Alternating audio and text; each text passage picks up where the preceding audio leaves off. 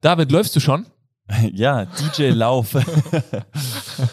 Was für eine sagenhafte Folge gerade mit der ehrlichen, enthusiastischen und netten Ida.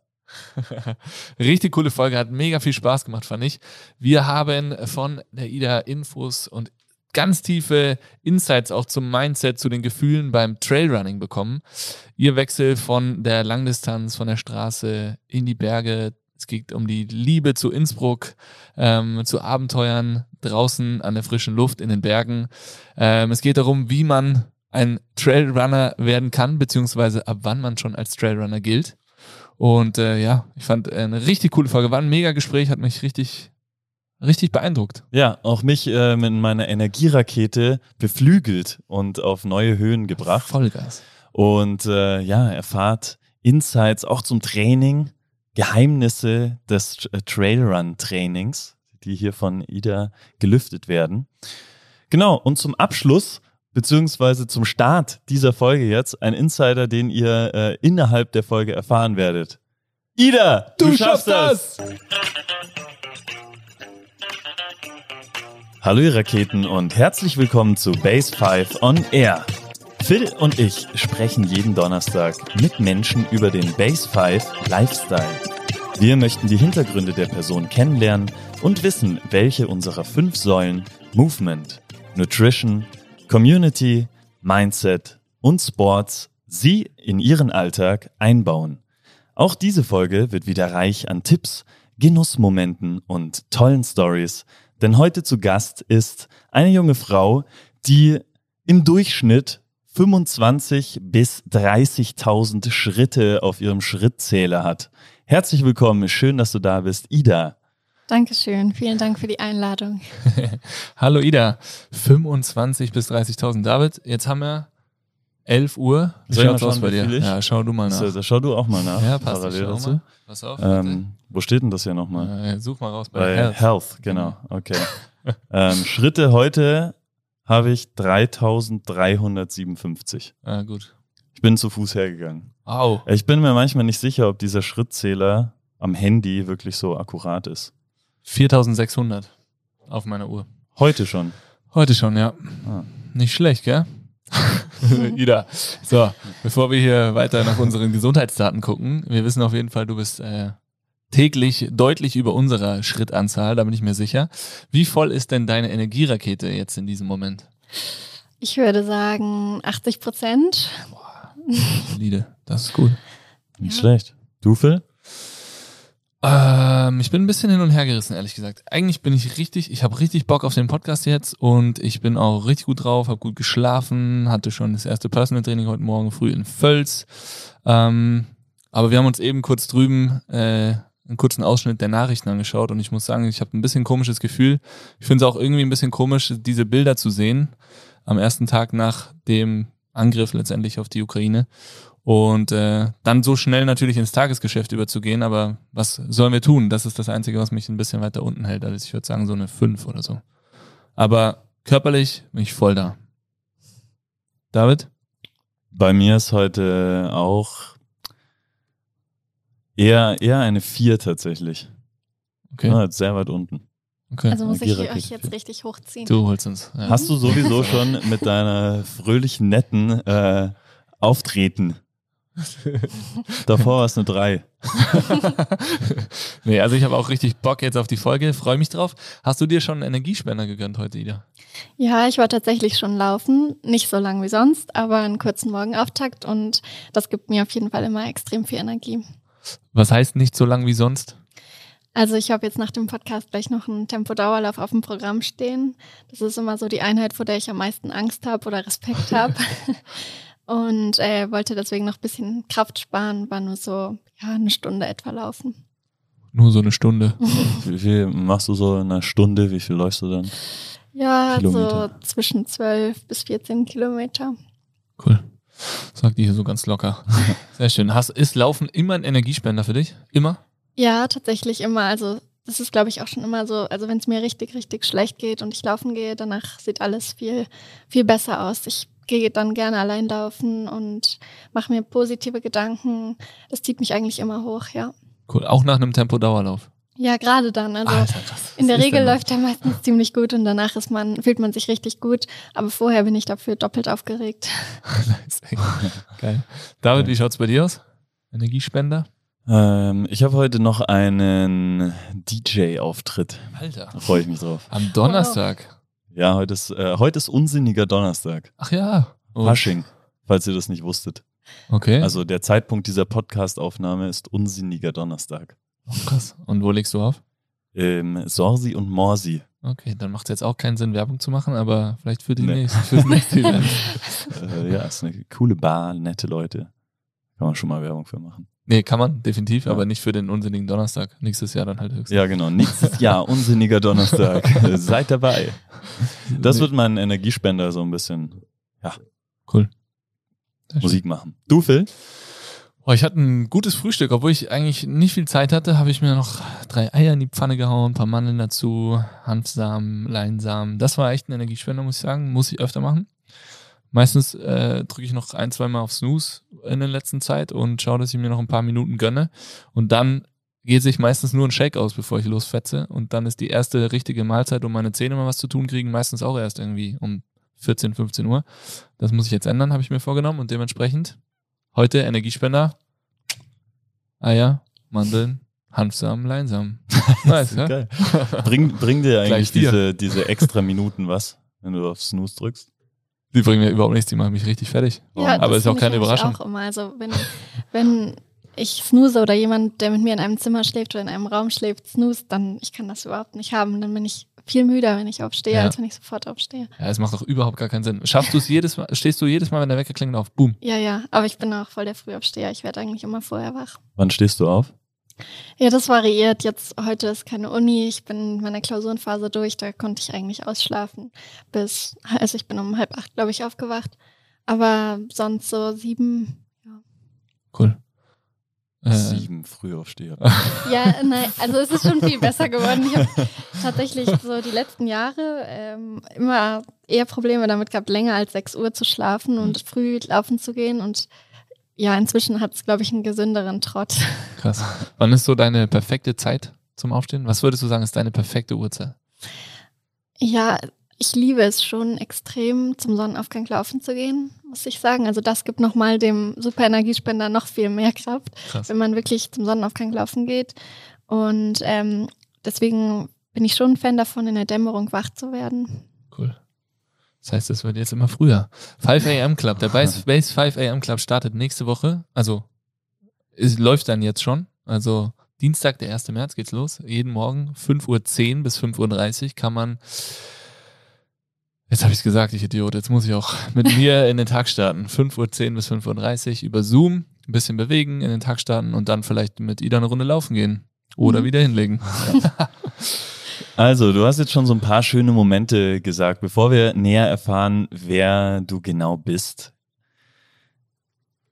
warst du schon, schon mal im Flow-Zustand? Ja, also ich glaube, ähm, man sagt immer so, das Runners High. Ähm, das ist für mich auf jeden Fall so ein Flow-Zustand und ja, das hatte ich schon relativ oft. Kannst du dich jetzt in so einen Moment reinversetzen, die Augen schließen und uns einen Moment des Flows deiner Wahl beschreiben?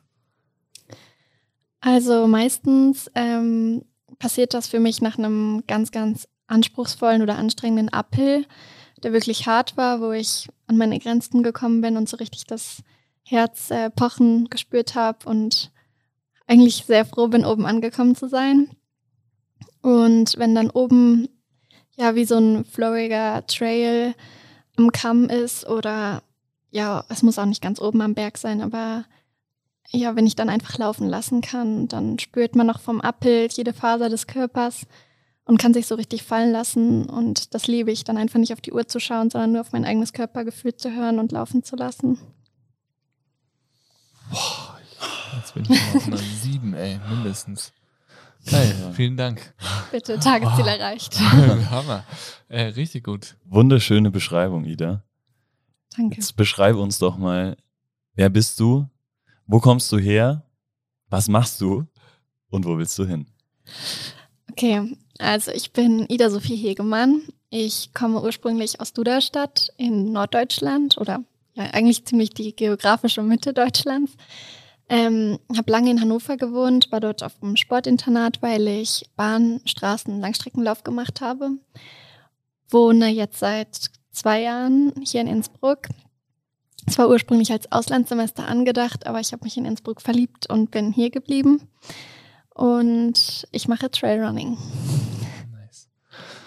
In Innsbruck verliebt, das hat Innsbruck irgendwie so an sich, gell? Ich sage eigentlich immer, ich komme aus der geografischen Mitte Deutschlands, nämlich aus Kassel. Aber Ja, okay, ist ja auch ist direkt weg. dort. Genau. Sehr schön.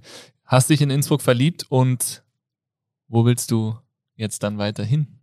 Das heißt, du studierst jetzt hier? Genau, also ich mache gerade meinen Bachelor fertig in Architektur und möchte hier auf jeden Fall auch meinen Master machen.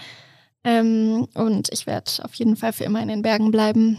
Und ich finde Tirol wunderschön. Also ich möchte erstmal nicht wieder weg. So viel Nice. ist sicher.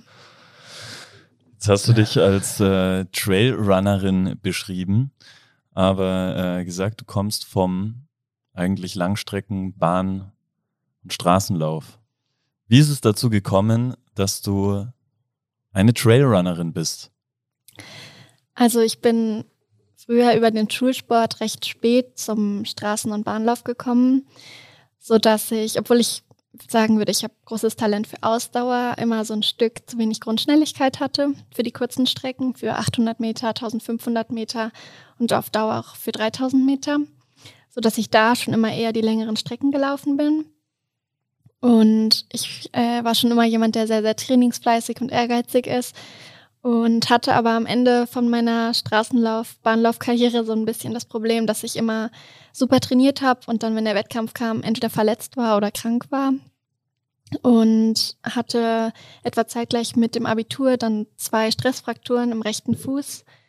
Ähm, das kommt häufig von zu viel Training, von, also es hat viele Faktoren, die da reinspielen. Da kann dann auch, ja, bei Frauen spielen da auch Hormone rein. Bei mir war es zum Beispiel Vitamin D-Mangel zu dem einen Zeitpunkt. Ähm, ja, und da hat dann mein Trainer so gesagt, man muss gut überlegen, wie es jetzt weitergeht, weil Stressfrakturen sind schon ein großes Zeichen dafür, dass es so nicht weitergeht. Und äh, dann war ich eine Zeit lang zu Hause bei meiner Familie und ähm, durfte wieder anfangen mit Laufen, weil sie ausgeheilt war und wusste gar nicht so richtig, mache ich das Laufen jetzt nochmal so auf dem hohen Level, was halt wirklich bedeutet, jeden Tag Training, fast jeden zweiten Tag auch zweimal Training oder lasse ich das Laufen ganz, weil ich wusste, so drei, viermal die Woche laufen, das kann ich nicht. Und ähm, dann habe ich an einem Berglauf in der Nähe von meiner Familie zu Hause teilgenommen und habe den halt gewonnen. Und dort hatte mich jemand im Ziel angesprochen, ob ich mir nicht vorstellen könnte, beim Transalpine Run eine Gästeetappe für Gore zu laufen. Und da habe ich sofort zugesagt, weil ich es nicht so wirklich kannte und dann am Abend bei YouTube geschaut habe und habe ich so Videos gefunden und habe gedacht, wow, das ist so cool, das will ich unbedingt erleben. Und da bin ich dann gelaufen und das hat super geklappt. Und dann bin ich recht schnell ins Salomon-Team gekommen. Und mein erstes Rennen war eigentlich, also mein erstes richtig großes Rennen oder erster richtiger Trail war eigentlich der Zugspitz Ultra Trail, die Marathonstrecke. Und die habe ich dann auch gewonnen und da war es eigentlich entschieden und um mich geschehen. Ich war in den Trailsport verliebt und ähm, es war für mich entschieden, dass das Trailrunning das ist, wo es hingeht. Ich war von Anfang an beeindruckt von der Community, beeindruckt von den, der Umgebung und das Rennen hat mir so viel Kraft gegeben. Ich habe ja ein ganz anderes Gefühl dabei gehabt als eben beim Bahn- und Straßenlauf, wo man dann doch eher eintönig seine Runden dreht oder auf der Straße läuft und nur mit der Uhr beschäftigt ist und gar nicht, ja, sich, also ich habe immer das Gefühl, beim Trailrunning spüre ich meinen Körper noch viel intensiver und merke viel mehr, zu was ich leistungsfähig bin oder was möglich ist. Wie, also aus dir sp- spricht die Liebe zum Trailrun. Ja. Wie äußert sich dieses Körpergefühl beim, beim Trailrunnen? Also ich würde sagen, der größte Unterschied ist eigentlich, ähm, beim Trailrunning erlebt man immer wieder, dass man an seine Grenze kommt, weil es einen ganz harten Uphill gibt oder ein ganz ähm, ja, laufbares Stück, wo man aber extrem schnell laufen muss ähm, und dann immer wieder denkt, okay, jetzt kann ich nicht mehr. Und dann kommt aber auf einmal ein Downhill oder eben, wenn man vorher ein gerades Stück hatte, ein Uphill, so dass man immer wieder so viele Abwechslungen hat, dass sich der Körper gar nicht richtig drauf einstellen kann und man immer wieder neue Kraft schöpft. Also selbst wenn ich nach fünf Kilometern denke, boah, ich bin am Limit, es kommen ja aber noch 45, ähm, dann kommt vielleicht ein harter Uphill und nach dem Uphill ein super laufbares Stück oder ein Downhill, der für mich gut laufbar ist oder der mir liegt und dann habe ich komplett neue Energie und fühle mich sogar besser als am Start. Und das finde ich ganz besonders. Und man kann es einfach nicht an 1000 Meter Rundenzeiten oder so festmachen, was die Leistung an dem Tag ausmacht, sondern es ist abhängig vom Wetter, von der Strecke, von allem. Und das finde ich, gibt einem mehr Mut, einfach das Beste aus sich rauszuholen und am Ende ganz stolz zu sein. Klingt auf jeden Fall so, als würde es deutlich mehr um Erlebnisse gehen und Abenteuer äh, Uphill, Downhill, äh, schnelle oder technische Passagen. Das äh, klingt nicht nach, ich laufe jetzt hier meine Runden auf einer orangenen Tatanbahn. Also echt schön. Ja, das stimmt. Also es gibt auf jeden Fall viel mehr Abwechslung und genau diese Abwechslung ist das, was mir so viel Kraft gibt, glaube ich. Cool. Welche Rennen hast du denn bereits absolviert und gewonnen? Also da waren ja wir haben es ja schon gesagt, nee, wir haben es nicht gesagt, wir haben es im Vorgespräch kurz gesagt, die Creme de la Creme der äh, Trailrunning-Events äh, steht auf jeden Fall bei dir auf deiner Website auch. Äh, das glaube ich nicht. das wäre mir sehr unangenehm. nee, nee, nee, nee, nicht die Creme de la Creme, das war jetzt eine Wortfindung von mir, aber die, deine Erfolge natürlich, die stehen auf deiner Website. Ja, also ich fühle mich Meine, Hallo, ich bin Ida, die Creme de la Creme der Trailrunnerinnen. Das klingt genau nach mir. Nein, absolut nicht. Ja, also ähm, ich habe den Transalpine Run schon zweimal gewinnen dürfen oder können. Das ist so das größte Rennen in der Alpenregion, glaube ich. Es ist ein sieben- beziehungsweise achttägiges Etappenrennen, wo man die Alpen überquert, von Deutschland durch Österreich und die Schweiz und in Italien finisht. Und ähm, ich habe beim Zugspitz gewonnen, ich habe die Four Trails gewonnen, das ist auch ein Etappenrennen in den Alpen, was man alleine läuft. Ein ähm, bisschen kürzer als der Transalpine Run. Und ansonsten bin ich in der World Series gelaufen und konnte da auch 2019 beim Mont Blanc Marathon das erste Mal die Espoir-Kategorie, also die U23 gewinnen. Und ja, also es gibt noch viele, viele Rennen, die für mich auf der Liste stehen, zum Beispiel beim Ultra Trail du Mont Blanc zu starten und die ich gern mal gewinnen möchte. Ähm, aber ich bin noch jung und hoffe, dass da noch viel kommt. Cool. Was, was heißt alleine, du hast kurz erwähnt, äh, einen Teil alleine laufen? Läuft man das sonst zu zweit, zu dritt im Team? Was ist da der Unterschied? Eigentlich läuft man alleine. Beim Transalpine Run läuft man aber im Zweierteam. Das ist so die besondere Herausforderung. Also ich bin im reinen Frauenteam gelaufen. 2019 ähm, mit meiner Freundin Suse von Salomon und jetzt 2021 mit Elian, das ist eine Norwegerin. Wir kennen uns aus der World Series. Sie ist bei Dynafit. Und da haben wir dieses Jahr sozusagen ein gemischtes Team gemacht, weil ich jetzt ja bei The Face bin. Und ähm, das hat nochmal eine ganz besondere Herausforderung, weil man kann eben nicht, so wie ich das vorher jetzt beschrieben habe, nur auf seinen Körper hören, sondern man muss auf den anderen achten, man muss auf den anderen eingehen und eine gute Abstimmung finden. Man muss, wenn man das Gefühl hat, man kann viel schneller laufen, manchmal den Kompromiss eingehen, langsamer zu laufen oder ähm, die motivierende Funktion einnehmen oder man muss halt auch mal nochmal doppelt so viel kämpfen, wenn es einem eh schon schwer fällt, weil man eben für den anderen mitkämpft. Und ähm, man rennt das ganze Rennen tatsächlich zusammen. Also es dürfen, glaube ich, ich bin mir nicht ganz sicher, nicht mehr als zwei Minuten oder 30 Sekunden zwischen uns liegen. Aber ich habe es bei beiden oder bei beiden Rennen haben wir es so gemacht, dass wir immer alles zusammengelaufen sind. Und ähm, das ist nochmal eine ganz besondere Herausforderung. Also gerade wenn man dann wirklich führt, Leadershirt trägt und so die Erwartungen und auch den Druck spürt, ähm, kann das ganz hilfreich sein, dass man den zu zweit trägt, aber es kann auch dazu führen, dass man halt ja noch mehr zu kämpfen hat oder auch aufpassen muss, dass man nicht aneinander gerät. Also es ist schon eine wirklich extreme Herausforderung, sowohl für den Kopf als auch für die Beine. Das Leadershirt ist immer ein bisschen schwerer als die anderen, gell? Das sagt man ja in jeder Sportart eigentlich. Ja, das finde ich ganz extrem. Also das hatte ich bei den Vortrails auch mit dem Leadershirt, wo man halt allein gelaufen ist, aber auch beim Transalpin beide Male. Ähm, es klingt immer so cool und klar, es ist toll, wenn man den ersten Tag gewinnt und führt, aber es macht nochmal einen anderen Druck, als wenn man die Verfolgerin ist, finde ja. ich. Spannend, wie kann man sich in so einem Team, außer dass man sich motiviert, ähm, noch gegenseitig unterstützen? Gibt es bei euch auch Passagen, wo Windschatten zum Beispiel Sinn machen kann? Ja, das gibt's schon. Ähm, ich finde gerade berghoch ähm, kann ich ganz gut Leute ziehen. Also Berghoch ist auf jeden Fall meine Stärke und ich finde, wenn man sich beim Berghochlaufen auf die Beine des Vordermanns konzentriert ähm, oder direkt vor sich schaut, ist man schneller, als wenn man ganz nach oben schaut und immer denkt, boah, ist das noch so viel. Ja. Ähm, dann kommt man viel langsamer voran und das dauert wirklich länger, als wenn man einfach nur auf sich oder auf die Beine des Vordermanns konzentriert ist. Ähm, und für mich, weil ich ich mag technische Downhills wirklich gar nicht. Ich bin nicht so mutig. Mir hilft das viel, wenn dann da jemand vor mich gehen kann und sozusagen vorläuft und ich sehe, okay, die tritt sicher. Da kann ich mich auf ihre Füße konzentrieren und hinterhergehen. Du konzentrierst dich dann beim Downhill auch auf die Füße, nicht auf das, was, nicht wirklich auf das Geröll oder sowas, was vor dir liegt, sondern ja. tatsächlich auf die Füße, wo hingetreten wird, also die Stufen und so, die genutzt werden. Genau, also man darf tatsächlich nicht genau vor sich schauen. Ähm, ich glaube, also irgendjemand hat mal zu mir gesagt, wenn man richtig gut laufen kann, dann schaut man immer so zehn Meter vor sich oder fünf bis zehn Meter vor sich und ähm, findet seinen eigenen Weg. Und ich glaube, das ist auch ganz gut so der Schlüssel, um nicht zu viel Angst zu haben. Weil wenn ich immer direkt vor meine Füße schaue bei ganz technischen Passagen in den Dolomiten oder so, dann klar werde ich dann immer ängstlicher. Während wenn ich weiter vorschaue und denke, okay, da vorne ist das technische Stück vorbei, dann geht es schneller.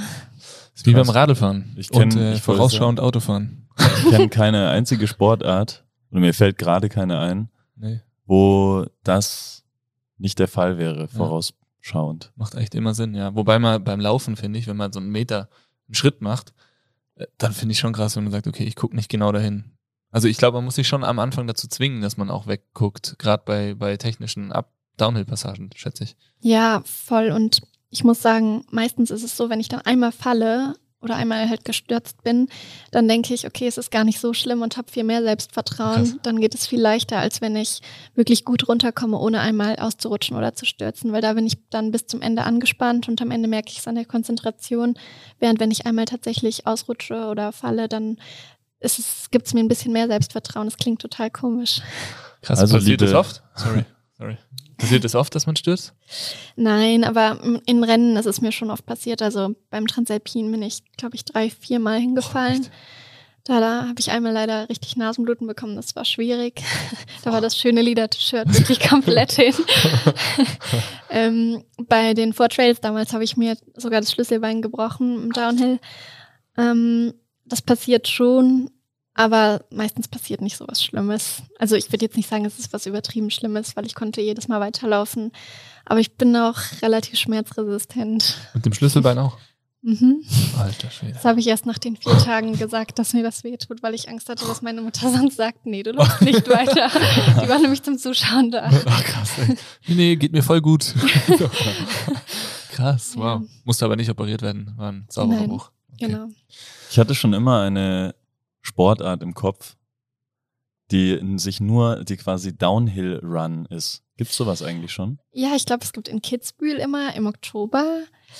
Oh, ich will jetzt nichts Falsches sagen, aber ich glaube, da gibt's immer am 3. Oktober oder so ähm, einen Downhill, der wirklich die Streif nur runterrennt. Jo, auch mit, äh, auch mit ähm, hier den Toren und so, gell? Hab ich, ich bin mir nicht hundertprozentig sicher, weil eben an dem Tag, deswegen glaube ich, dass es da ist, hat mein Bruder Geburtstag und dann bin ich immer zu Hause. Aber ich habe jetzt schon zweimal das dann aus der Ferne verfolgt und ähm, ich weiß nur, dass es kurz ist und extrem steil und man wirklich nur runterläuft.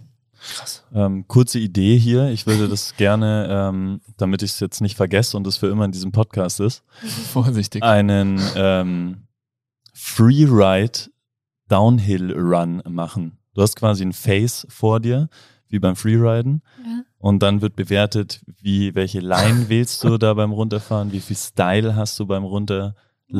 Wow und äh, in welcher Zeit läufst du das natürlich runter? Kannst Würdest du da mitmachen, Ida? Karin, Karin Nein, ich würde es eher hochlaufen. also ich laufe wirklich deutlich lieber hoch und ähm, ja, auch wenn ich inzwischen viel besser geworden bin im Downhill-Laufen, es gibt Leute, da finde ich das so bewundernswert zuzusehen, gerade in der World Series, wenn ich dann die Videos danach sehe, wie da Leute runterrennen in einer Geschwindigkeit, wo ich wirklich dagegen dann halb so schnell runterlaufe.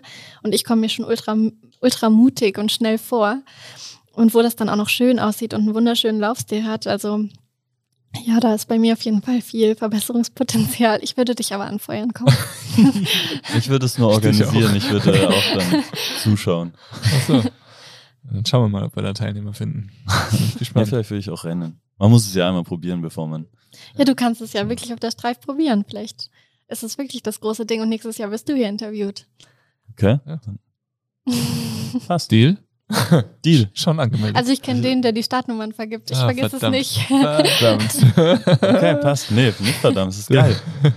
Streif, Downhill Race, Litti am Start. ja, toll. Dann brauchen wir zwei Monate einen neuen Trainer. Super. Danke, Ida. Gerne.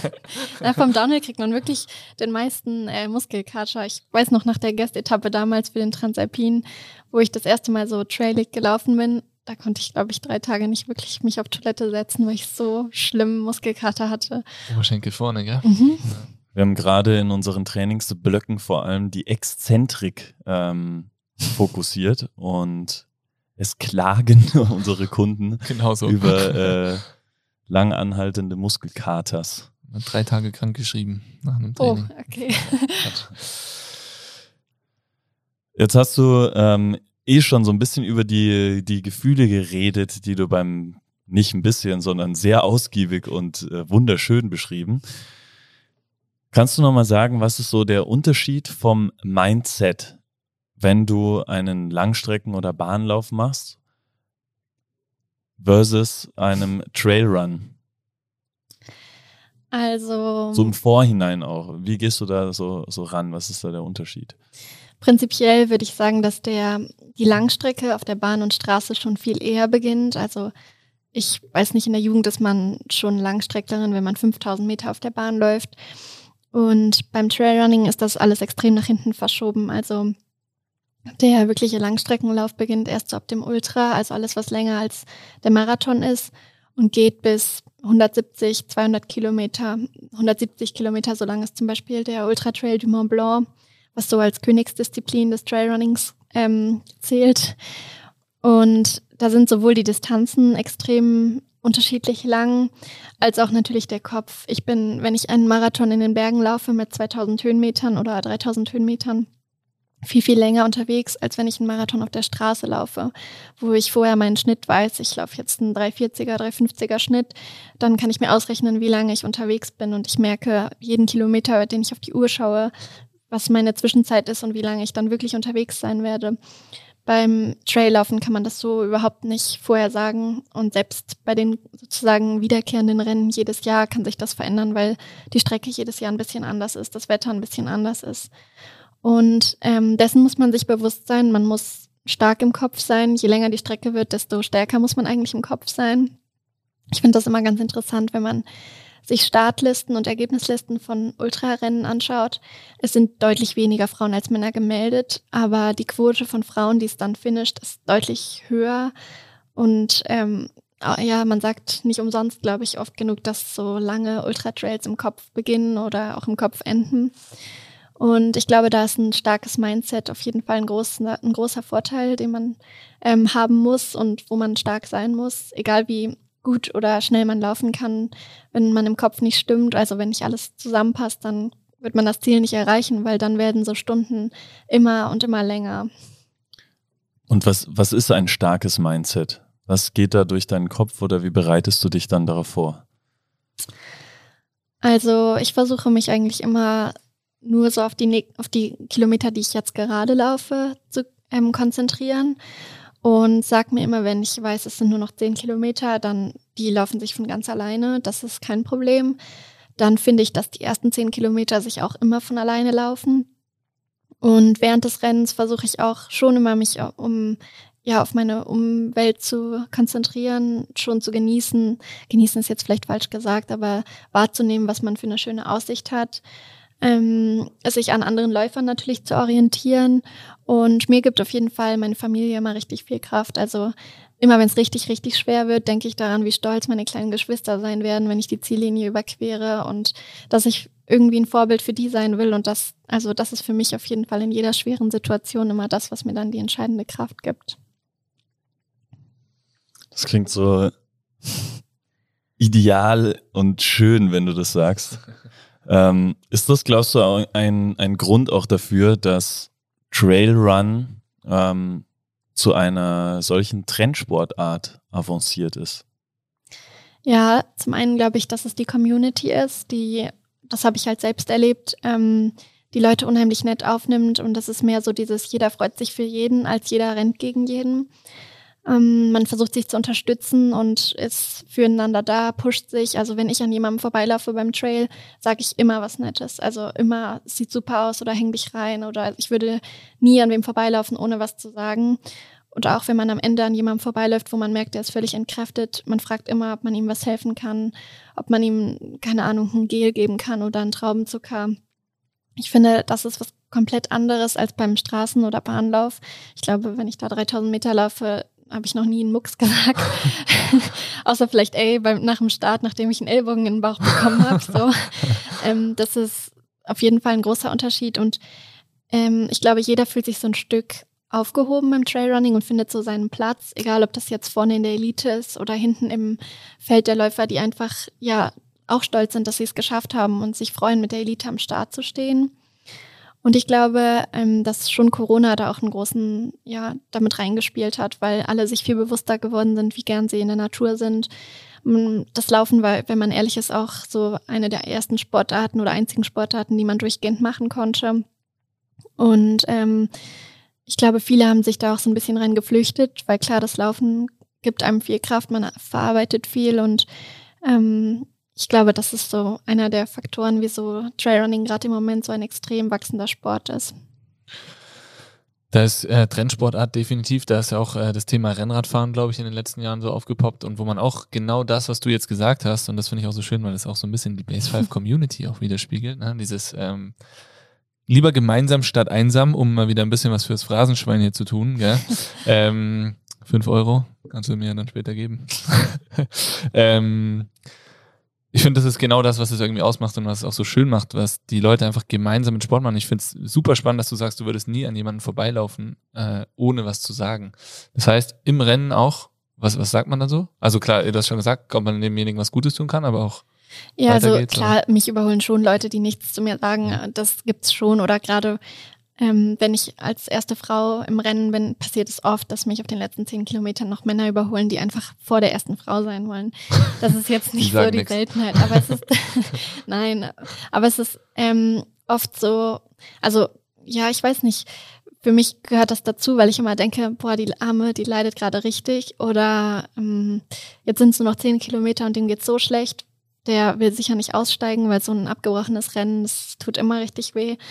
Und irgendwie würde ich mir in der gleichen Position halt den gleichen Zuspruch wünschen. Und das ist dann das, was mir, glaube ich, durch den Kopf geht, weil ich muss ehrlich sagen, jetzt überlege ich da gar nicht mehr, sondern ich sage einfach was oder ja, versuche zu helfen. Ich finde es, ja, das ähm, es gehört irgendwie so dazu, genauso wie ich mich im Ziel immer freue über alle, die noch kommen oder die mit mir etwa zeitgleich reinkommen. Man umarmt sich, man freut sich füreinander. Ganz oft ist es auch so, dass es, also es gibt die Männer, die einen am Ende noch unbedingt überholen, aber es gibt auch die Männer, die so ein bisschen fast wie sich in der Verantwortung fühlen. Sie ist die führende Dame und ich bringe sie jetzt dadurch, dass sie auch echt gewinnt und dann sagen, Krass. keine Ahnung, ich sehe die letzten 500 Meter keine Frau, das ist sicher, aber wir müssen jetzt das Tempo halten oder so. Also das finde ich ganz oft, obwohl es eigentlich eine Einzelsportart ist, wenn ich ins Ziel komme, hatte ich das Gefühl, das war mehr ein Teamwork, als dass ich wirklich alleine gerannt bin. Boah, das ist ja richtig schön zu hören.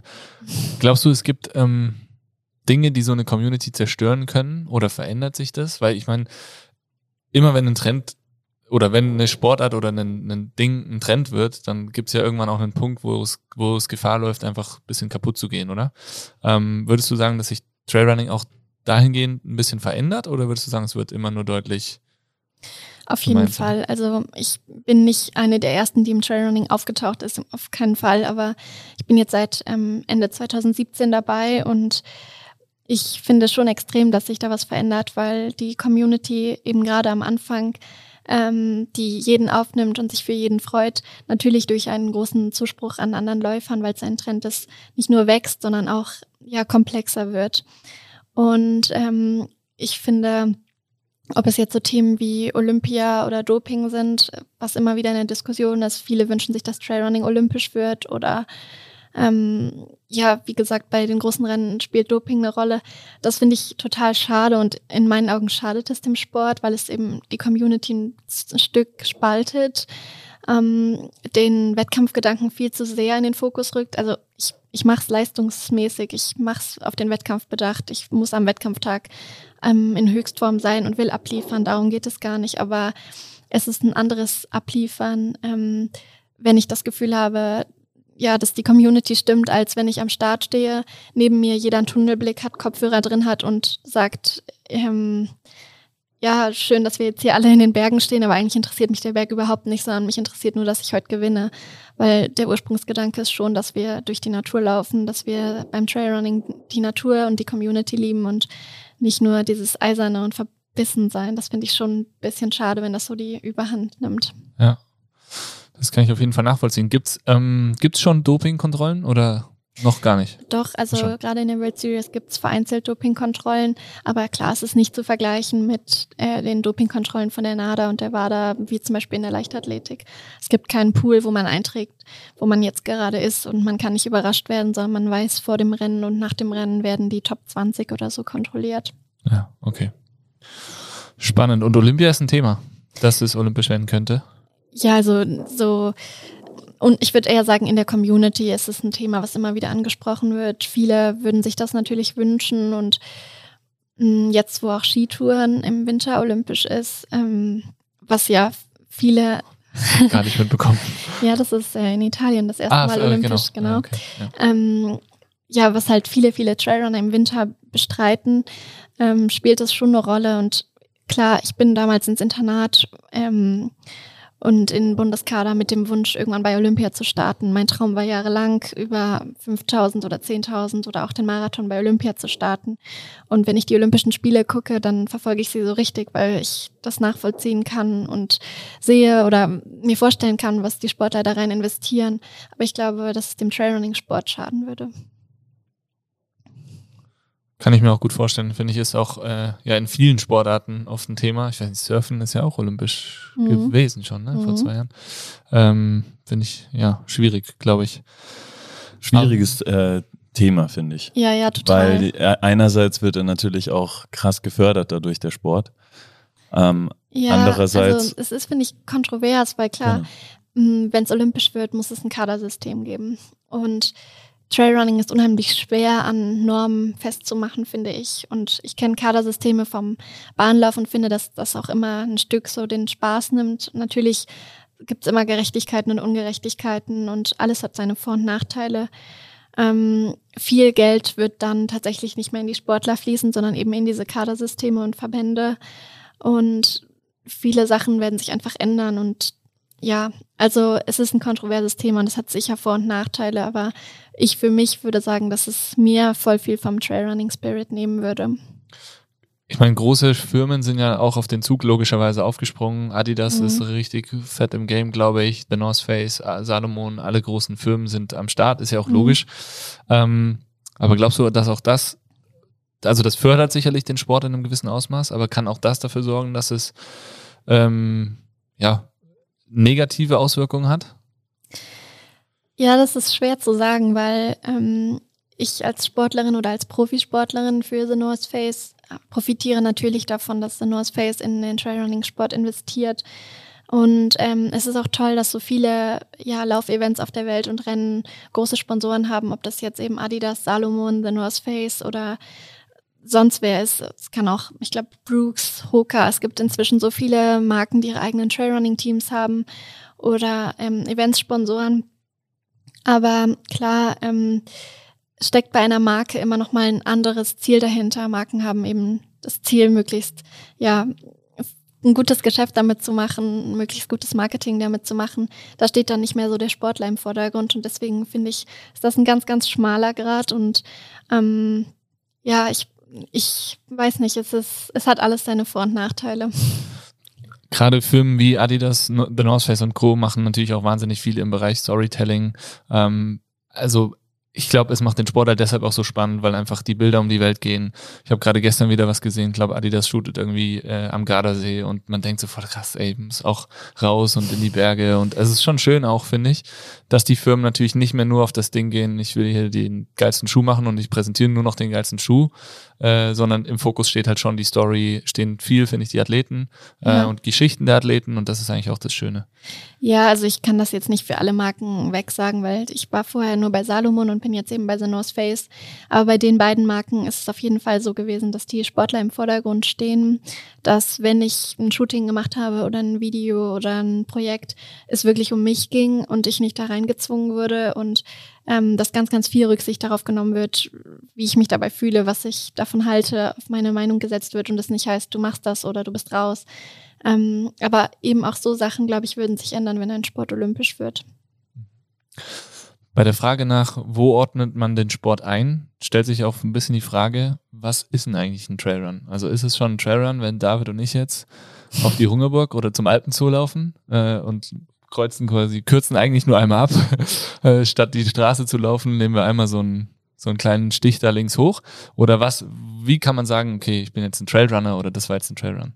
Ja, das wäre schon ein Trailrun. Schon? Also, ja. Ich glaube, laut Definition ist alles Trailrunning, was einfach abseits vom asphaltierten Weg ist. Ähm, aber ja, also ich finde, für mich persönlich gehören für Trailrunning auch immer Höhenmeter dazu. Aber klar, es gibt auch Trails, die sehr flach sind. Ich glaube, beim Innsbruck Alpine sind es auch nicht so viele Höhenmeter. Da haben, glaube ich, 25 Kilometer, 400 Höhenmeter oder so. Das ist natürlich nicht viel, wenn man bedenkt, dass bei anderen Rennen 25 Kilometer 2.000 bis 3.000 Höhenmeter haben. Aber ich denke schon, dass jeder ein Trailrunner ist, der einfach nicht nur auf der Straße läuft. Und ähm, deswegen seid ihr auf jeden Fall auch Trailrunner. Jetzt muss man nur den Stich noch laufen. Oder das machen, was du gerade gesagt hast. Äh, jetzt hast du in Innsbruck Alpine angesprochen. Äh, läufst du damit?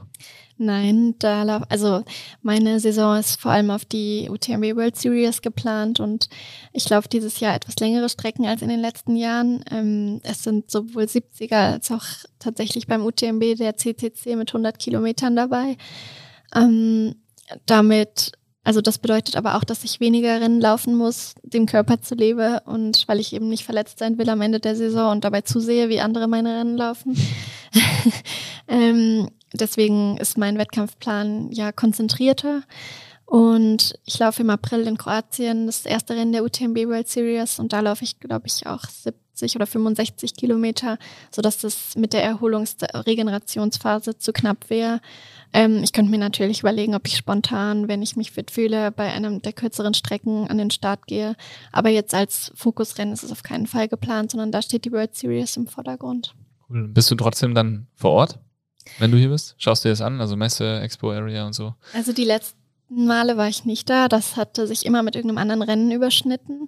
Ich war immer irgendwie bei der World Series unterwegs, weil es sogar auf den gleichen Tag gefallen ist. Aber es würde mich schon mal total interessieren, weil es ist sicher cool, wenn die Stadt, in der man wohnt, im Trailrunning-Fieber ist. Ja, definitiv. Also da hat Shoutout auch hier an äh, Base 5 Family-Mitglied Alex Pittel. Der macht da echt einen guten Job. Der ist super motiviert, das Event immer auf größere Füße zu stellen und einfach viele Leute zu erreichen. Auch wir sind dies Jahr wieder mit am Start. Die Physios behandeln die Läufer danach und wir werden ziemlich sicher mit Blackroll einen Stand machen, um einfach da dafür zu sorgen, dass ja auch nach dem Rennen und auch schon vor dem Rennen für Regeneration, Tapes und so weiter gesorgt ist. Und äh, ja, auch wir wollen uns natürlich vom Fieber ein bisschen infizieren lassen. Ich glaube, also ich frage mich immer, ob euch dabei dann so bewusst ist, wie wichtig das eigentlich ist. Also gerade beim Transalpin oder bei den Four Trails, bei so Etappenrennen, habe ich auch jeden Tag Physios gehabt und jeden Morgen und so Tapen gehabt. Ähm, und da stehen dann richtig viele Leute an, auch Leute, die wirklich nur finishen wollen. Ähm, und ich glaube, das gibt einem unheimlich viel vor dem Rennen an Selbstvertrauen. Ich glaube, man vertraut unheimlich viel auf so ein Tape oder freut sich. Also mir geht es zum Beispiel so, wenn es richtig hart wurde, dann habe ich mich immer schon auf die Physio danach gefreut, die vor der Siegerehrung kommt oder so. Ähm, ich glaube, das ist in dem Moment den Physiotherapeuten oder denen, die das Tape kleben, gar nicht so bewusst, wie wichtig das auch ist. Ja, das ist schön zu hören. Das geben wir natürlich an die, wobei die hören ja hoffentlich selber hier zu, aber ähm, geben wir auf jeden Fall weiter, ähm, weil das Feedback bekommen wir auch. Also wir sind ja auf relativ vielen Events, auch die Physios mit vielen äh, immer häufig mit dabei, äh, wenn es halt irgendwie zeitlich passt. Und die Rückmeldung fand ich jetzt ähm, auf dem Alpine Trailrun zum Beispiel von den Trailrunnern ist nochmal eine ganz andere. Es wird viel mehr wertgeschätzt. Also das finde ich schon auch. Es ist nicht selbstverständlich und ähm, ich finde diese Dankbarkeit wird auch echt sehr gut vermittelt. Aber das liegt vielleicht das auch wieder so. so an dem Community Spirit. Das ist schön. Bei diesen Läufen, die jetzt äh, bevorstehen, läufst du da alleine oder gemeinsam oder ist gemischt? Alle allein. Also den Transalpine Run ähm, habe ich dieses Jahr nicht auf der Liste stehen, leider. Also der ja der Teamlauf wäre, weil der sich mit dem CCC fast überschneidet. Und da es meine erste 100 Kilometer Distanz ist, wäre es ziemlich viel, eine Woche später die Alpen zu überqueren mit knapp 300 Kilometern. Ähm, sollte irgendwas dazwischen kommen und ich beim CCC nicht starten können, laufe ich auf jeden Fall den Transalpine Run und dann wäre es doch noch ein Teamlauf, was dazu käme. Und wenn nicht, dann muss der halt aufs nächste Jahr warten. Jetzt ähm, haben wir viel über diese Wettkampfsituation äh, geredet. Wie ist es, wenn du trainierst? Du musst ja irgendwie das auch mal simulieren, diese, ähm, diese Länge an Kilometern, diesen Pace. Wie, mit was beschäftigt, wie schaut ein Trainingsalltag bei dir aus? Also muss ich jetzt alle Geheimnisse verraten? Nein. Alle.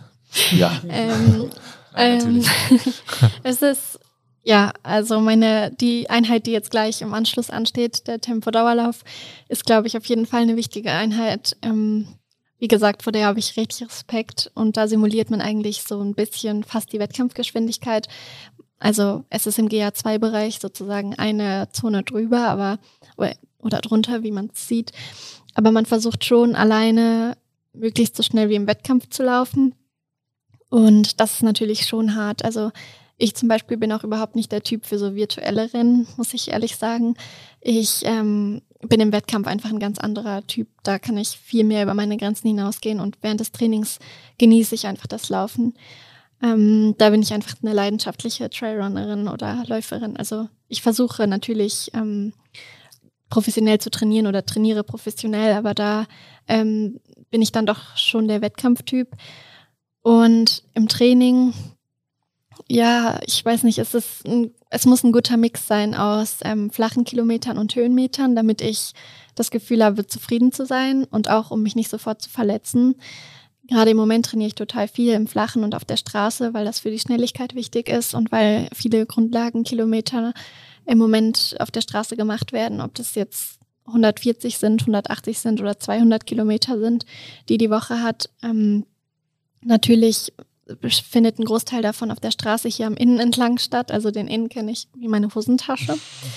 Aber ähm, das, was mir dann richtig Freude macht, ist, wenn ich weiß, Samstag steht ein langer Longrun in den Bergen an. Da kann ich dann einfach vier, fünf Stunden durch die Berge rennen. Das ist schon die Trainingseinheit, die mir nochmal viel, viel mehr Spaß macht und voll viel Kraft für die ganze Woche gibt. Und auch so ein bisschen die Grundlage dafür, dass ich mich nicht so schnell verletze, weil wenn ich eben jeden Tag auf der Straße laufe, ist die Verletzungsgefahr schon höher. Läufst du immer allein oder hast du Trainingsbuddies? Ich habe schon ein paar Trainingsbuddies. Ähm, Sparring-Partner, alle schon, alle weg. Nein, also ich muss ehrlich sagen, ich laufe schon am allerliebsten alleine, weil ich ähm, schon gerne nach Gefühl laufe. Also klar, auch nach der Zeit. Ich habe Zeitvorgaben, ich habe Herzfrequenzvorgaben, aber ich kann viel besser in diesen Flow, den wir auch vorhin beschrieben haben, reinkommen, wenn ich alleine laufe, wenn ich nicht auf die Schrittlänge vom Nachbarn schaue und nur bei mir bin. Und ich lasse mich unheimlich gerne auf dem Rad begleiten. Ah, cool. Also das habe ich schon gerne. Ähm, klar, gerade wenn man in den Bergen lange Dauerläufe macht, die mache ich nicht so oft alleine. Da freue ich mich, wenn mich wer begleitet. Aber gerade schnellere Einheiten oder Einheiten auf der Straße, die lang sind und viele Stunden dauern, die mache ich schon gern alleine.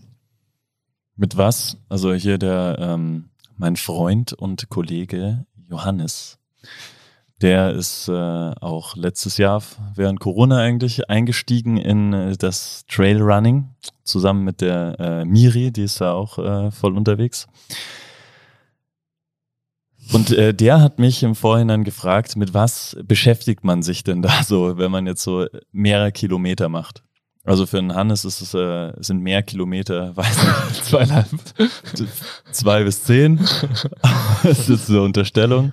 Ähm, für dich sind es 30, 40. Was geht dir da so im Kopf vor? Also wie überbrückst du diese Zeit oder was, was, was passiert da? Also zum einen, wenn ich alleine laufe, höre ich richtig gern Podcasts. Also anders als im Rennen, wo ich überhaupt kein Fan davon bin, mit Musik zu laufen, ähm, weil ich finde, dass viel zu viel von der Natur oder Umgebung verloren geht. Liebe ich es, wenn ich alleine lange Dauerläufe mache, schon Podcasts zu hören oder Musik zu hören. Ähm, und ansonsten denke ich unheimlich viel über die Uni nach. ähm, mir kommen oft beim Laufen gute Ideen für meine Abgaben oder Projekte. Mm, Früher, weiß ich noch, habe ich ganz viel Matheaufgaben im Kopf gerechnet. Ich weiß auch nicht wieso. ja. Und ähm, Also ja, so welche, die dich richtig challengen, wo du dran knobeln musst, oder? Ja, irgendwie schon. ähm, aber ja, ich, also wenn ich auf dem Rad begleitet werde, dann schaffe ich das schon, vier Stunden am Stück zu reden. Also da bin ich dann äh, Quasseltante und dann geht es auch um Welche Musik hörst du, wenn du läufst? Mm, unterschiedlich. Eigentlich höre ich ganz oft meinen Mix der Woche eben bei Spotify oder ja, halt Podcasts höre ich gerne. Gerne auch Podcasts, die ähm, ja viel damit zu tun haben, mit Mindset oder Selbstfindung oder die einem so ein bisschen Selbstvertrauen geben. Ähm, aber auch lustige Podcasts, wo man sich nicht wirklich 100% darauf konzentrieren muss. Mm, ist eigentlich eine bunte Mischung. Also eigentlich den Base 5 on Air Podcast, Ja, oder? das klingt Ja, genau. Ja, vorgestern habe ich den beim Laufen gehört. Spaß, Mindset, Community, Movement, Nutrition, Sports, alles mit dabei. Boom, alles. Genau. Ja, Ihr könntet ne- jetzt ruhig in Zukunft immer am Ende sagen, Ida, du schaffst das, du läufst super. Ja, mega. Okay, geil. Das waren wir, schreibt das auf, das waren wir in den nächsten Podcast ein. Zwischendrin einfach mal so reinschreien, oder? Das Ja, beim Wings for Life ähm, World Run, der war ja die letzten zwei Jahre virtuell. Ja.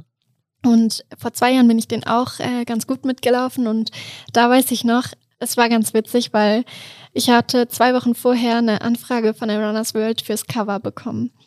Und äh, dann bin ich den Wings for Life gelaufen und war so bei, oh, ich weiß es nicht mehr genau, aber es war vielleicht bei 40 Kilometern oder so. Man hat kriegt ja alle fünf Kilometer so einen Motivationsspruch auf Ja. die Ohren. Und da hat der gesagt, die Runners World hat gerade angerufen und uns nach deinem Kontakt fürs Cover gefragt. Das hat mir so viel Energie gegeben. Echt jetzt? Ja, dass ich, obwohl ich eigentlich aufhören wollte, weil an dem Tag mein Trainingsumfang sowas wie 40 Kilometer waren, dann halt noch weitergelaufen bin. Das finde ich, es kann ultra motivieren, ähm, wenn man alleine läuft, wenn man sowas hört. Also das zum Beispiel beim Wings for Life habe ich richtig positiv in Erinnerung, dass sie einem alle fünf Kilometer irgendwelche lustigen oder positiven Sachen auf die Ohren geben. Aber individuell auch auf dich angepasst, oder wie? Nee, ich glaube, das kriegen alle in Deutschland gleich, alle in Österreich gleich. Ach so, die haben, ach, die, und dann haben sie Genau, aber es hat halt zufällig geil. gepasst. Das ist ja witzig. genau, Ach krass. das war ganz lustig. Ja, wir sind letztes Jahr auch, wir haben den, wird, also Wings for Life war für die Base 5 immer ein ganz wichtiges Event. Wir sind immer mit einem Reisebus voll nach München gefahren, sind Wow. mitgelaufen, so mit ja, 50, 60 Leuten. Abends noch ins Brauhaus, irgendwo im Biergarten und dann abends wieder heim. Und jetzt haben wir es letztes Jahr auch virtuell hier vor der Haustür gemacht. Und das war schon auch ein cooles Event. Wir waren jetzt nicht so wahnsinnig viele. Kleine Runde und dann sind wir quasi immer wieder an der Base vorbei und haben dann so Verpflegungsstationen gehabt. Das war echt cool. Ja, Also- das ist cool. Also vorletztes Jahr habe ich das so ähnlich gemacht. Da habe ich halt noch in Hannover, ähm, ja, also ich habe schon in Innsbruck gewohnt, aber ich bin da zu dem Zeitpunkt gerade in Hannover gewesen. Ich glaube, wegen des Lockdowns war das noch. Da bin ich auch die ganze Zeit nur um ein Feld rumgelaufen. Krass.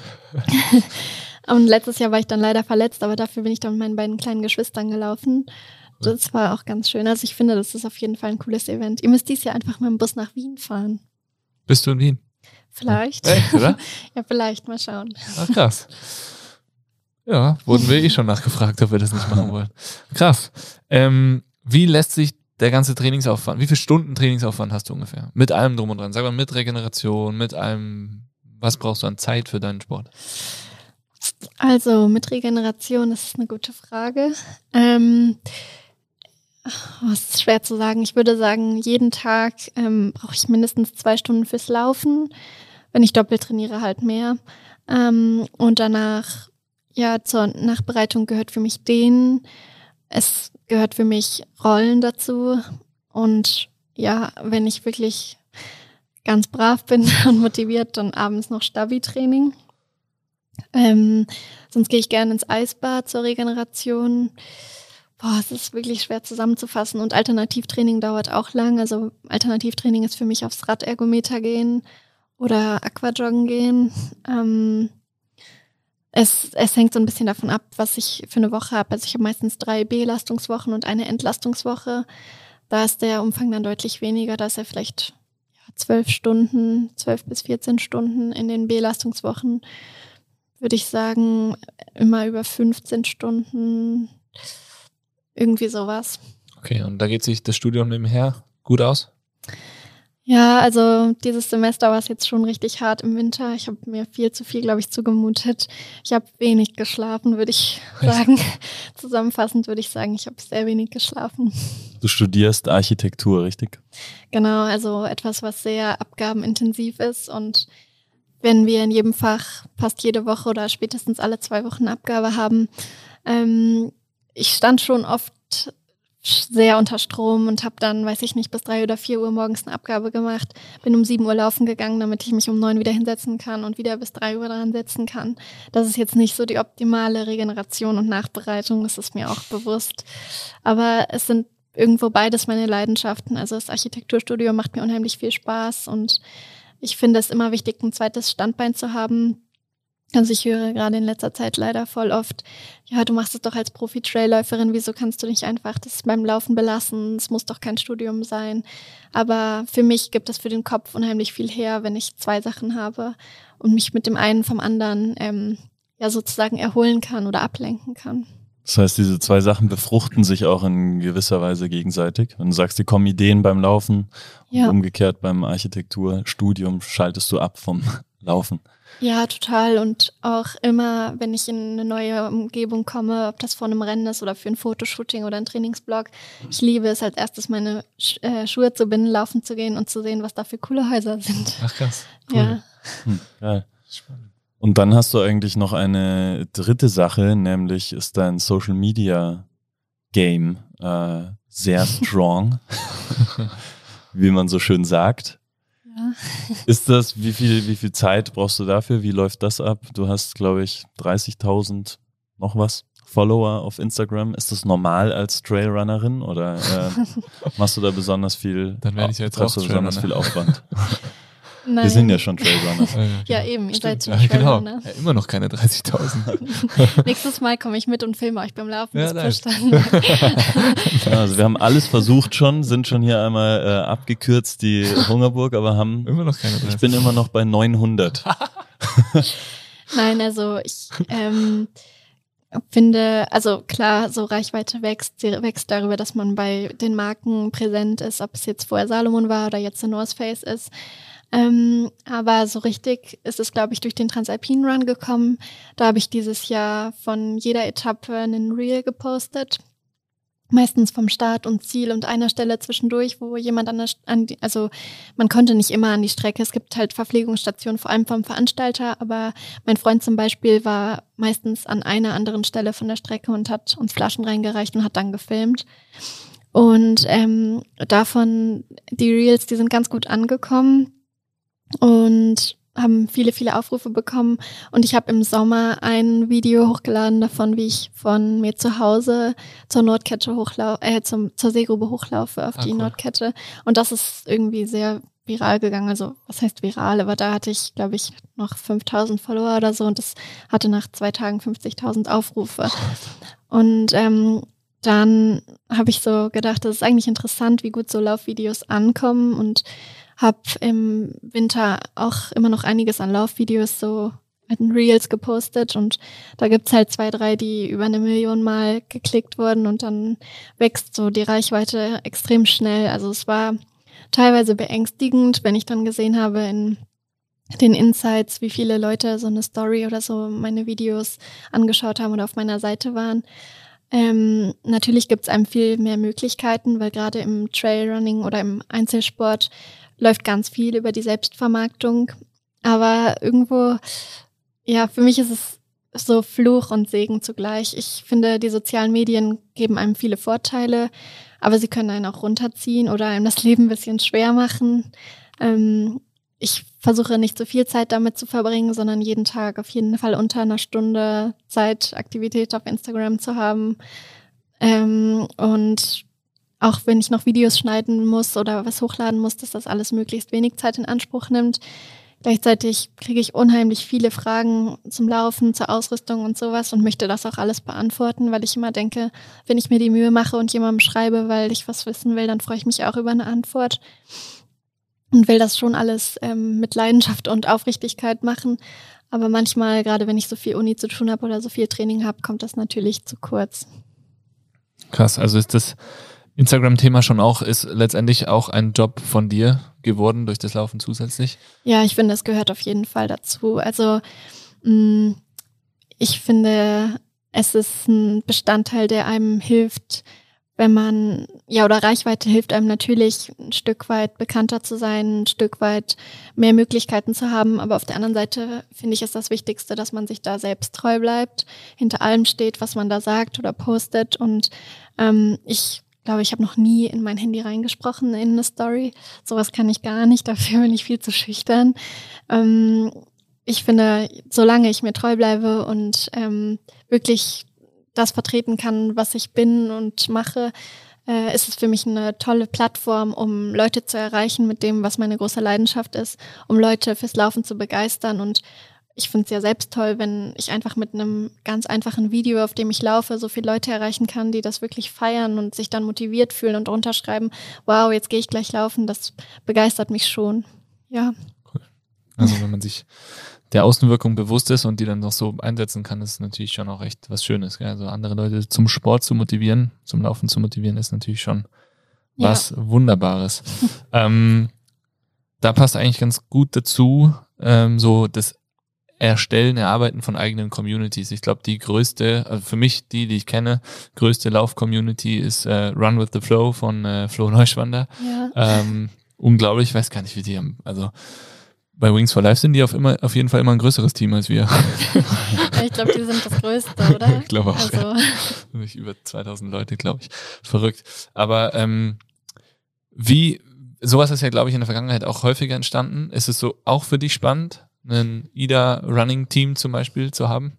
Ja, total. Also ich finde so Communities richtig cool. Und ähm, fände sowas wirklich toll. Also mir würde das total Spaß machen. Aber es ist halt schwierig. Ich bin hergezogen, als Corona gekommen ist und ähm, fand es seitdem immer schwierig, allgemein so richtig Community-Fuß zu fassen. Also wenn ich auf die Uni schaue, ich kann an einer Hand abzählen, wie viele Tage ich Präsenz in der Uni ja. hatte und wie viele Menschen ich aus der Uni kenne. Ähm, und beim Laufen, klar, mein Training mache ich häufig alleine, weil es eben sehr strukturiert ist. Deswegen sind schon Punkte, die das erschweren, aber es wäre von mir auf jeden Fall ein Wunsch da. Also ich finde, Communities sind was richtig Tolles. Also damit habe ich jetzt so nicht gerechnet, muss ich ganz ehrlich sagen. Finde ich äh, grandios. Ja. Ähm, weil vielleicht äh, wir können dir diesen können Wunsch helfen. Danke, David. Ja, äh, krass. Ja, ja also ich kann mir spannend. gut vorstellen, so einmal die Woche eine Laufrunde anzubieten oder ja, so dass sich eine Community findet, die dann jeden Mittwoch mit mir zusammen laufen geht. Sowas finde ich richtig cool ist mega spannend, finde ich. Gerade was du gesagt hast, du bist ja dann auch so ein bisschen das, die Person, die die anderen wieder motiviert und dann wirklich genau. aktiv motiviert. Und das heißt ja nicht, dass man immer zusammen laufen muss, aber es kann ja auch einfach nur Trainingstipps von dir sein, die kommen oder einfach auch nur eine kleine Challenge. Aber da haben wir, glaube ich, viele Ideen. Da können wir uns ja dann vielleicht nochmal. Ja, ich finde das immer beeindruckend, weil Laufen ist eigentlich das Einfachste so der Welt. Man braucht höchstens Schuhe und sonst braucht man nichts. Man kann einfach loslaufen und wie viele Leute man wirklich motivieren kann oder auch mit seinen Erzählungen von Rennen oder so begeistern kann. Dabei ist es eigentlich wirklich simpel. Ja. Die einfachsten Dinge sind oft äh, die wirkungsvollsten. Die wirkungsvollsten, aber oftmals auch die schwersten.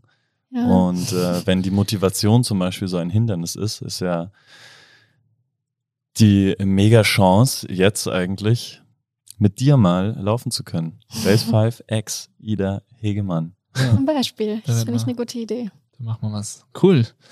Sehr spannend. Ja, dazu zum Training an sich gehört ja auch das Thema Regeneration. Du hast eben schon gesagt, äh, ich hab, wollte schon kurz zwischenfragen. Du hast gesagt Eisbäder. Mhm. Hast du eins zu Hause oder wie machst du das? Ja, wir haben eins selbst gebaut nee. im Sommer doch. Das oh. ist richtig cool und richtig groß. Also wir können da zu dritt, glaube ich, drin Was? sitzen fast. Ja, ähm, mein Freund hat das mit seinem Freund so als Sommerprojekt gemacht, weil wir beide ein großer Fan vom Eisbaden sind. Am liebsten, wenn wir so Wochenends groß lange Trailrunning-Tage äh, haben oder lange Routen laufen, suchen wir uns irgendwo einen Bergsee, in den wir reinspringen.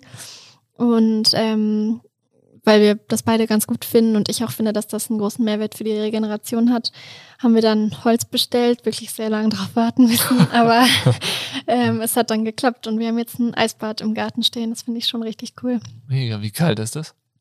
Konstant? Oder? Ja, es sind schon, ich glaube, vier, drei, vier Grad oder so.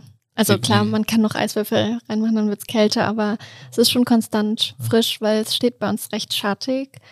Und ja, es ist, also es ist wirklich ein Eisbad. Ach, geil. David, hä? Im Garten. Ich bin, äh, ich sitze hier schon auf den Zehenspitzen und, äh, Also wenn ihr, wenn ihr das so nächste Mal einen. Trailrun macht, dann müsst ihr einfach noch weiterlaufen, bisschen von der Hungerburg weiter links und dann kommt ihr irgendwann zu uns und dann dürftet ihr zur Belohnung ins Eisbad. Oh yeah. Die Einladung nehmen wir an. Also laufen dann doch mal die Hungerburg rauf, genau. Einmal. kleinen Trailrun und dann straight in, ins Eisbad. ins Eisbad. Cool. genau. Hechten. Sehr gut. Hast du, was sind deine, ähm, du hast schon so ein paar Läufe äh, gesagt, was sind so deine Ziele für die kommende Saison? Also das Hauptziel ist die UTMB World Series und dafür laufe ich in Kroatien, in Salzburg Mozart 100 und in Nizza im September. Und so das allergrößte Ziel ist der CCC beim UTMB, weil eben der UTMB in Chamonix im August beim Trailrunning das größte Event so ist. Es ist so ein bisschen, ja, wenn man das mit anderen Sportarten vergleicht, wie die Weltmeisterschaft für die Trailrunner.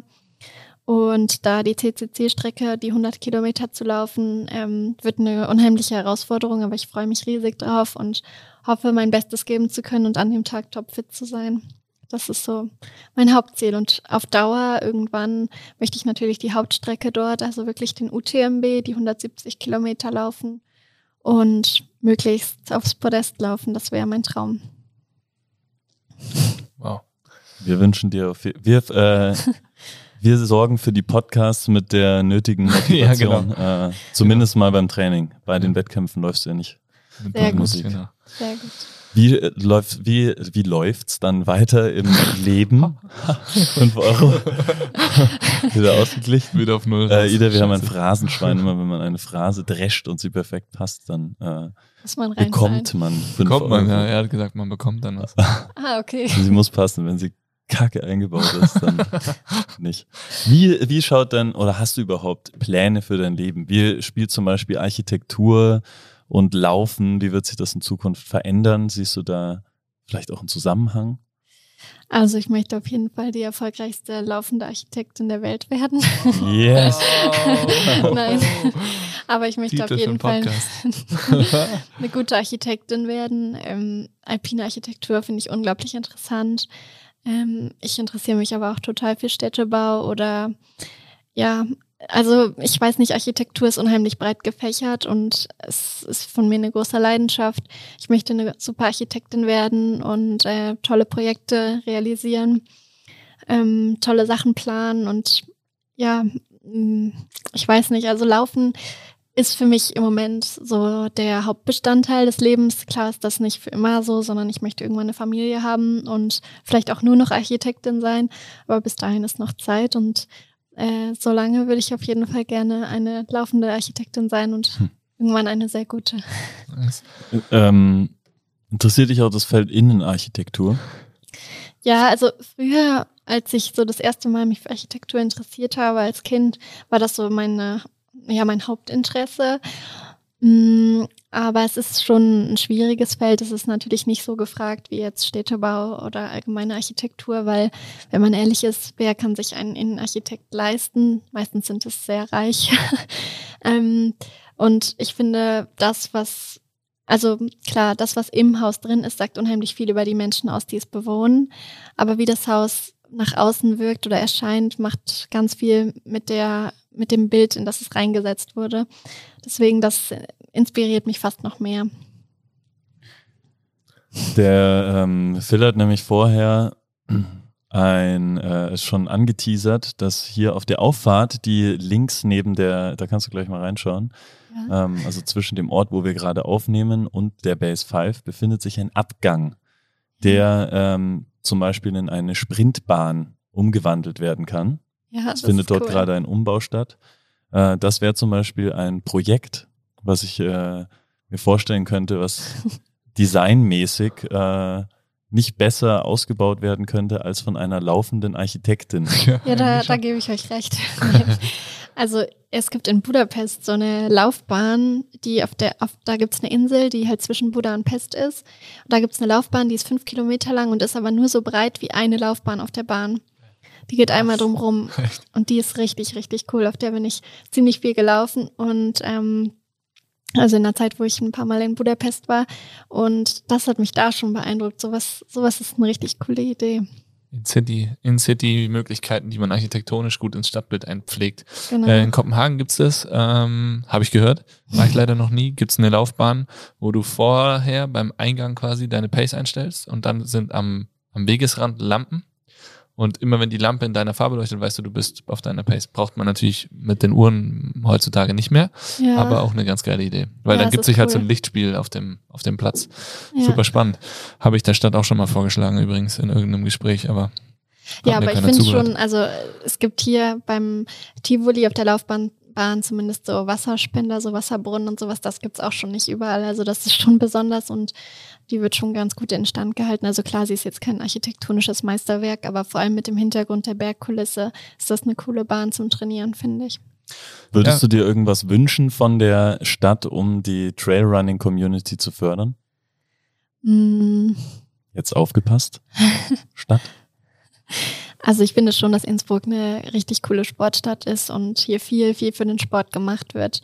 Ich, äh, das ist halt so ein bisschen ähm, ein unrealistischer Wunsch, weil das wird nicht passieren. Aber die alte Hungerburgbahn, die Treppen von der alten, Hungerburgbahn, ähm, fände ich richtig cool, wenn die freigegeben würden fürs Training oder wenn es da sogar ein Rennen geben würde, wenn man richtig auf den Treppenstufen über den Innen bis hoch zur Nordkette laufen könnte. Dass es halt höher gebaut wird sogar als die Hungerburg. Das wäre richtig cool. In der Schweiz gibt es sowas, das heißt, glaube ich, Fuli. Das ist ähm, eine ja einen Anstieg, wo man auf einem Kilometer eben 1000 Höhenmeter oder sowas hat. Und fürs Training wäre sowas richtig, richtig cool, was direkt von der Stadt eben zum Beispiel würde sich halt die alte ähm, Hungerburgbahn dafür anbieten, nach oben auf die Nordkette laufen kann. Junge Talstation eh äh, gerade in medial, in medialer äh, hier Aufmerksamkeit. Wieso? Weil alle ähm, Verträge oh gekündigt wurden und ja. jetzt diese äh, junge Stätte, in der Musiker und Musikerinnen proben konnten für einen geringen Preis, also günstige Möglichkeit, um sich jetzt nach Corona wieder vorzubereiten auf äh, Konzerte und so weiter, ähm, mussten alle Verträge kündigen und äh, somit ist diese junge Talstation jetzt nicht mehr bespielt. Unglaublich, Mann. Jedes Mal das Gleiche in Innsbruck. Und was für ein Kulturkosmos das sein könnte, wenn dort Musiker, Konzerte, Sport Events und, und, Sport und Bewegung äh, bespielt werden würden. Ja, das, das wäre ein cooles Konzept, wenn ja. man beides verbinden könnte. Wir ja. haben mal in der jungen Talstation vor der Base 5 die ersten Trainings gemacht tatsächlich und ich hatte mhm. auch, ich habe Zeichnungen in unseren ersten so Sketchblöcke, also Schriftstücke waren das, gell, weil zeichnen kann ich nicht, ähm, wo ich mir quasi auch ausgemalt habe, wie wir die Base 5 dort eröffnen und aus der Base über die Bahntrasse quasi Bergläufe machen können. Ja, aber dann ja, haben wir die Base 5 cool. hier bekommen. Und äh, um nochmal auf das äh, die laufende Architektin zurückzukommen, also wir haben ja gerade einen fetten Umbau da am Laufen, wie du gesehen hast. Ähm, und die kleine Abfahrt nach unten in die Tiefgarage, die können wir auf jeden Fall cool bespielen. Also können wir uns mal anschauen. Äh, da könnten wir schon für kleine, kurze Sprints auf jeden Fall was ausarbeiten, was auch vor allem natürlich eine coole Außenwirkung hat, cool aussieht, wo Leute auch mal hingehen und einfach ein paar Bergsprints noch machen von ihrer Runde. Ja, das ist richtig cool. Nein, gute Idee. Schauen wir uns an, auf jeden Fall. Cool. Zum äh, Koordinationsschwierigkeiten. Also, Ida, wir haben viel, viel Input von dir bekommen. Ich habe äh, tatsächlich ein bisschen Bock bekommen, jetzt äh, hier gleich einen Tempodauerlauf von mir zu machen. nein, ich sehe das. Nein, nein, nein. Auto nebenher. ja, also ich würde mich da eher auf dem Radl sehen, also die Rolle, die du da beschrieben hast. Ähm, wenn du jetzt zurückblickst auf deinen Start als Trailrunnerin, hast du fünf Tipps für all jene, die äh, auch mit dem Trailrunnen anfangen wollen, so wie Phil und ich zum Beispiel. Ähm, Tipps, die du dir selber geben würdest, ähm, wenn du nochmal anfangen würdest mit dem Trailrunnen. How to become a Trailrunner, deine Top 5. Ja, also auf jeden Fall wichtig ist äh, das passende Schuhwerk. Der Schuh muss perfekt passen, er darf nicht zu groß sein. Man sollte keinen Schuh kaufen, nur weil man denkt, das ist ein Schuh, der einen super schnell macht, der einem dann aber gar nicht perfekt passt. Also damals bei meiner Gästetappe hatte ich danach die schlimmsten Blasen. Die haben es sogar in die Zeitung geschafft. Also das, das oh. heißt wirklich was. Oh, da habe ich auch ein Bild. Äh, können wir mal vergleichen. Ich glaube, schauen wir mal. Ja, also das war wirklich nicht schön. Deswegen die, den richtigen Schuh finden und den auch am besten eingelaufen haben vorher. Also nicht ähm, ja, bei einem Rennen starten oder einen ganz langen Lauf machen, ohne dass man den mal eingelaufen ist für ein paar Kilometer. Wie findet man den perfekten Schuh? Ich finde, man merkt das ziemlich schnell beim Anprobieren. Er darf nicht zu eng sein, er darf nicht zu weit sein. Wenn man ihn schnürt, darf man kein beengendes Gefühl haben. Es muss sich eher so anfühlen, als hätte man keinen Schuh an. Also das ist für mich ein perfekter Schuh. Was ist dein Schuh? das ist jetzt ja Schleichwerbung. ja, ich glaube am liebsten von The North Face den Flight Vective und den Infinity. Der Flight hat eine Carbonplatte, der Infinity hat an gleicher Stelle ähm, so eine Plastikmembran. Ist ein bisschen weicher also. Mit den beiden komme ich richtig gut zurecht. Und ähm, vorher bei Salomon war es auf jeden Fall der äh, Sens 7. Das ist auch ein ganz leichter Schuh, der ja auch wenig gedämpft ist und deswegen einen wirklich schnell in den Rennen macht oder in den Wettkämpfen macht. Oder zumindest mich persönlich, weil ich hatte eben immer da das Gefühl, gar keinen Schuh anzuhaben. Also ich bin prinzipiell ein Fan von leichten Schuhen, nicht mit viel Dämpfung, so wie eben jetzt der Infinity oder der Flight. Ähm, ja, aber ich weiß, es gibt Leute, die gerne viel Dämpfung haben, viel Stabilität, aber ich habe eben das Gefühl lieber, dass es möglichst minimalistisch ist. Was brauchst du für ein Profil bei einem Trailrun-Schuh?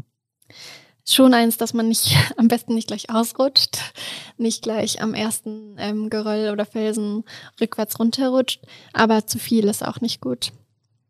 Also in meinen Augen muss man einfach viel mit ähm, Körpergewicht oder Verlagung und Kräftigung arbeiten, dass man einen guten, gute Stabilität im Schuh hat und nicht unbedingt mit dem Profil vom Schuh. Macht es deiner Meinung nach Sinn, mit einem Barfußschuh Trailrun zu machen? Das habe ich noch nie ausprobiert, deswegen kann ich dazu nicht viel sagen. Aber es sieht lustig aus.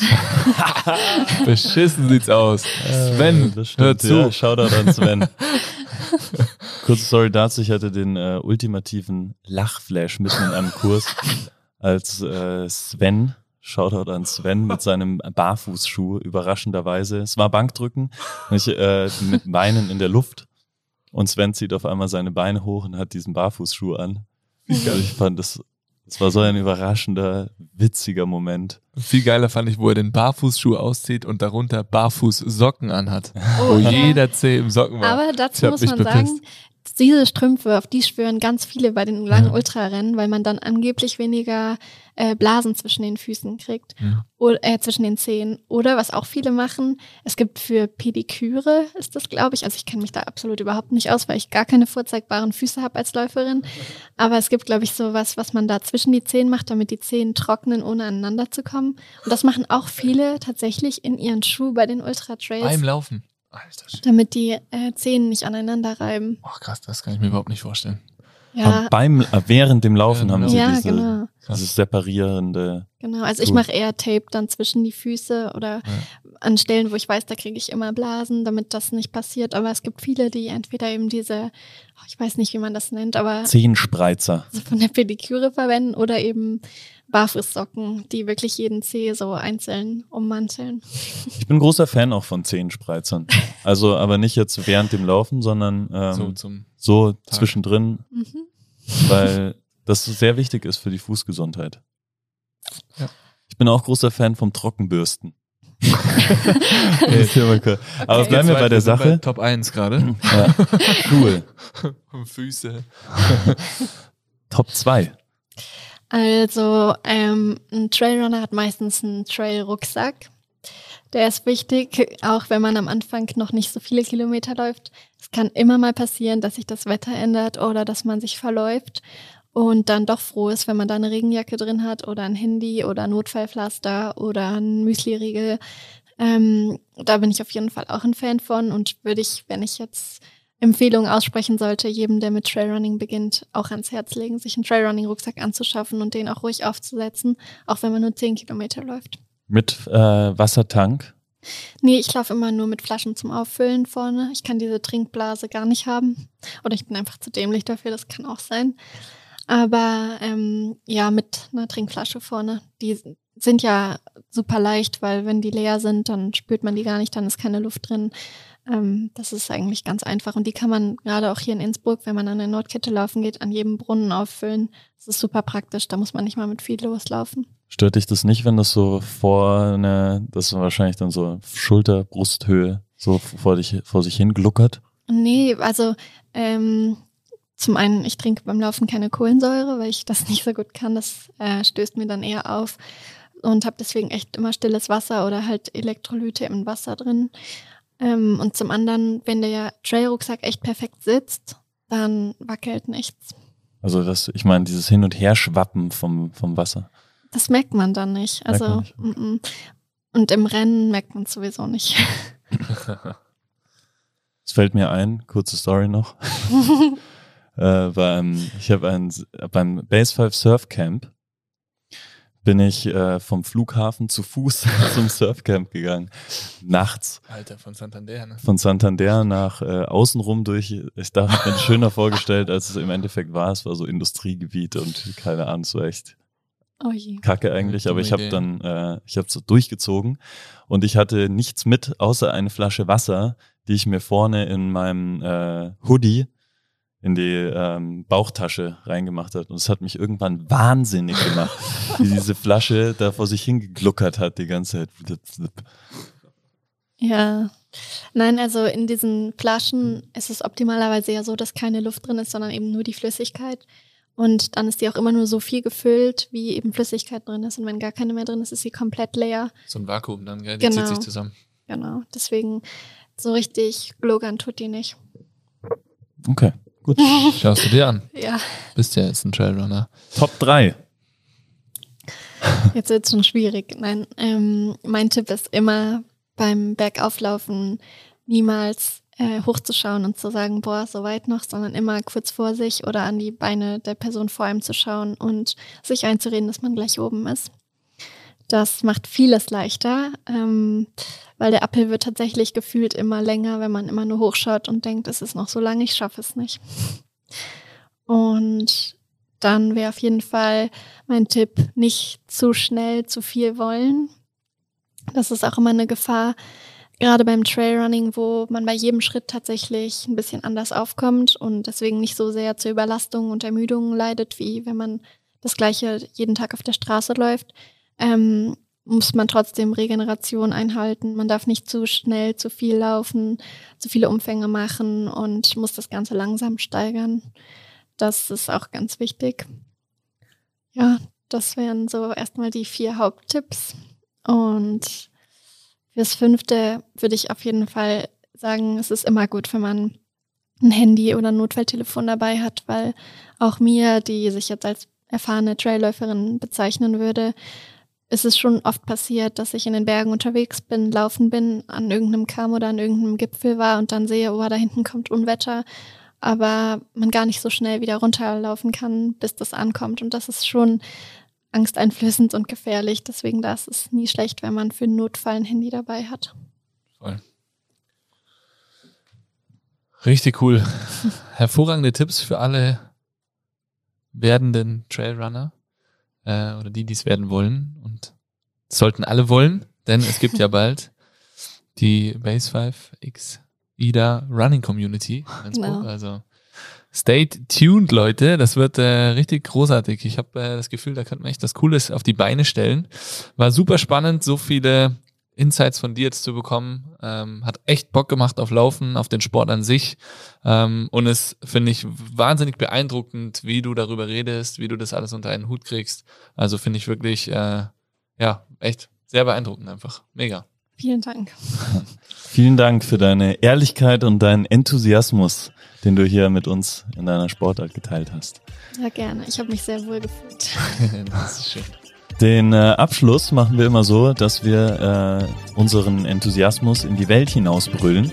Deswegen jetzt Ida und alle Zuhörer und Zuhörerinnen Fäuste nach vorne recken. Phil und ich schreien Bass. Ihr schreit Five und die Fäuste fliegen in die Luft. 3 zu 1. Bass! Five.